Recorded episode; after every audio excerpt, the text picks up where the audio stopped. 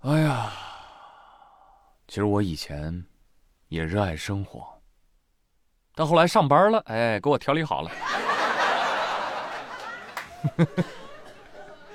哎，这些年下来哈，我是总结了一套就是上班反 PUA 方法论，就是说啊，如果你这个工作干得很好，没问题，说明你能力很强；而如果你干得一塌糊涂，也没有关系。你不想想，当初谁把你招进来的？这说明什么？这说明他们的眼光不行，是不是？总之都是老板的错。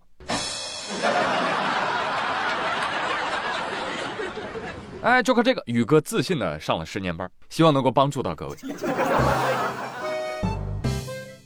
那接下来呢，我们来重点鞭挞一下这位美国马老板，来看看他到底有多离谱。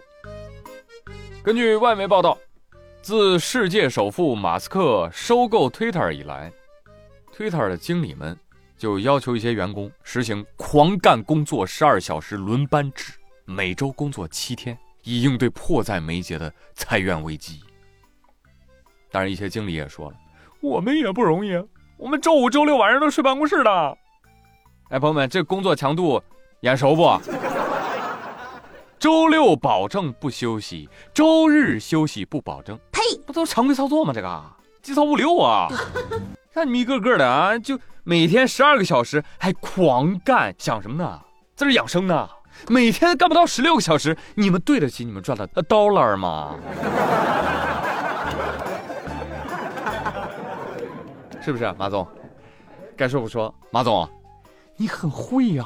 你不愧是来中国建过厂的人，想必在上海应该是见世面了，回到美国就推广。哎，这就对了，这才是我们认识的资本家呀！咱们得让美国打工人也享受一下九九六福报。但是 Twitter 的同行们啊，你们要懂得一个道理哈，这让你们加班呢，其实有利有弊。弊端呢，不用多说啊。利在哪儿呢？利就在于啊，工作时间越长，需要的人越少，这裁员就越多，这裁员越多啊，这人就越少，这人一越少吧，这加班时间更长。你说这哪门子利？那你不赚的更多吗？那我得有命花呀。但是要怎么个采法呢？大家不用为马老板担心。马老板那门儿清啊，已经把我国花生油的五 S 压榨技术学得很透彻了。根据外媒报道，马斯克接手 Twitter 之后，Twitter 工程师们被要求打印出最近一两个月的代码，交给马斯克和特斯拉的工程师审查。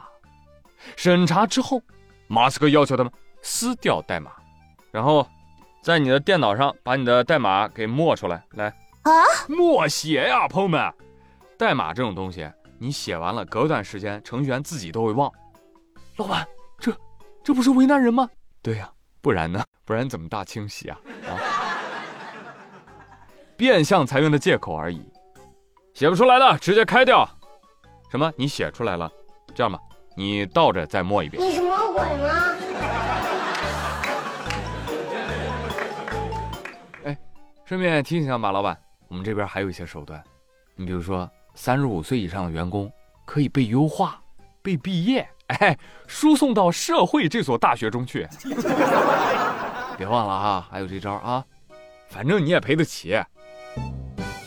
哎，其实还是马老板财大气粗、不知遮掩。说实话，还是要低调一点啊！不信你看看中国的马老板，你看现在他还说那些话吗？不了，不要总直来直去，要学会运用一些委婉的手段。是吧？咱这又不是没有，来学。近日，杭州一公司发布禁止午间趴睡的通知，引起网友的关注。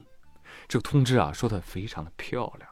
他说，冬季天气寒冷，午睡非常容易着凉，同时这个午睡的方式错误，还容易引起其他这样这样这样这样这样这样那样那样那样那样那样的疾病。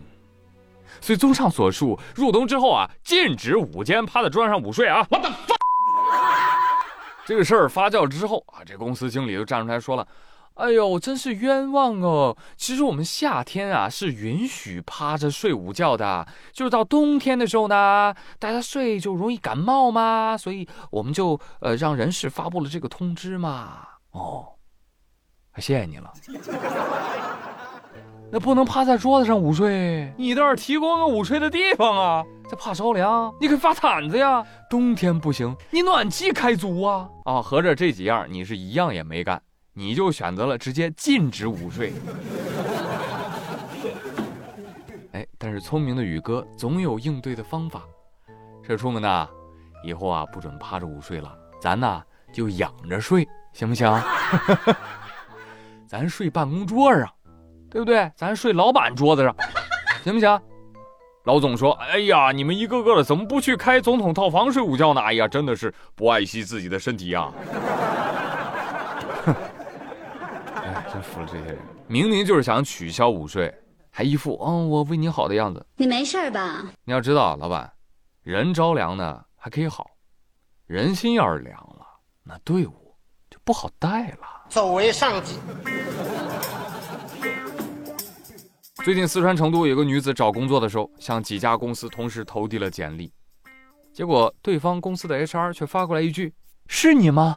然后我就觉得很奇怪，然后我仔细看了一下这家单位的名字嘛，嗯，就感觉好熟悉，好像在哪看到过一样。然后我才想起前前几天我室友在群里面提起过，然后我就觉得这件事情很有趣，就感觉这种概率事情都能被我遇到。哎呦，这后门竟在我身边。太巧了吧啊！突然成了关系户。但我跟你说啊，室友是 HR 也不算什么好事儿，那室友对你知根知底呀。你看你这简历上写的，性格开朗，善于社交，哈哈骗谁呢你？哎呀，早知道你有今天呢，上周那袋子垃圾我就应该让你扔。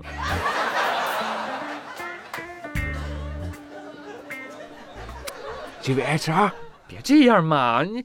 薪资多少无所谓嘛？关键就喜欢跟室友一起工作了，咱们一起奋斗，对不对？有一种在寝室一起睡觉的感觉。哎哎哎，你别跟我套近乎啊！我还是得公事公办。没关系没关系，您该咋办咋办。幸好只是室友，不是前男友。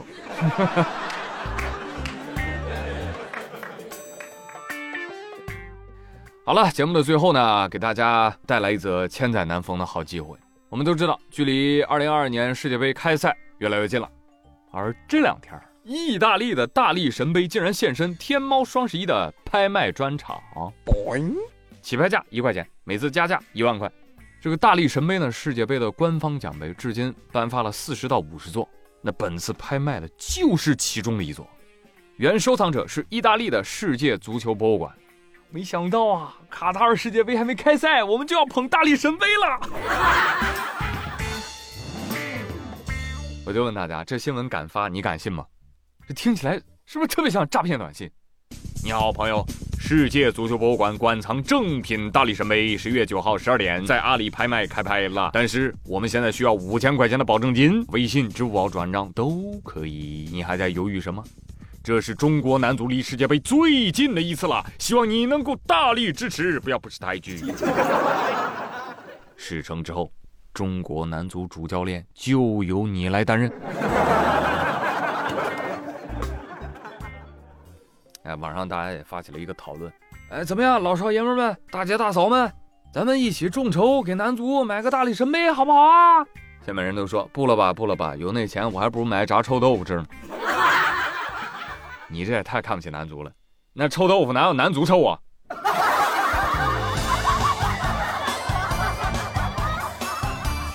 不不不，不是不是，就是你太看不起我大男足了吧？就这个破神杯还需要众筹吗？来，现在把男足解散，用他们的工资拍下这座奖杯，哎，既圆梦了，捧回大力神杯，以后啊也不再需要男足了。一举两得，朋友们，实在是高。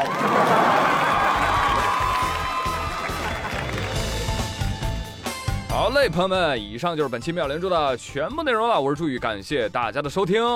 还没有订阅我新专辑《大逆之门》的，赶紧去吧，真的贼拉好听，那订阅夸夸涨。只是希望你不要错过。得嘞，别忘了帮我转评赞三连哦。咱们下期再会喽，Bye bye.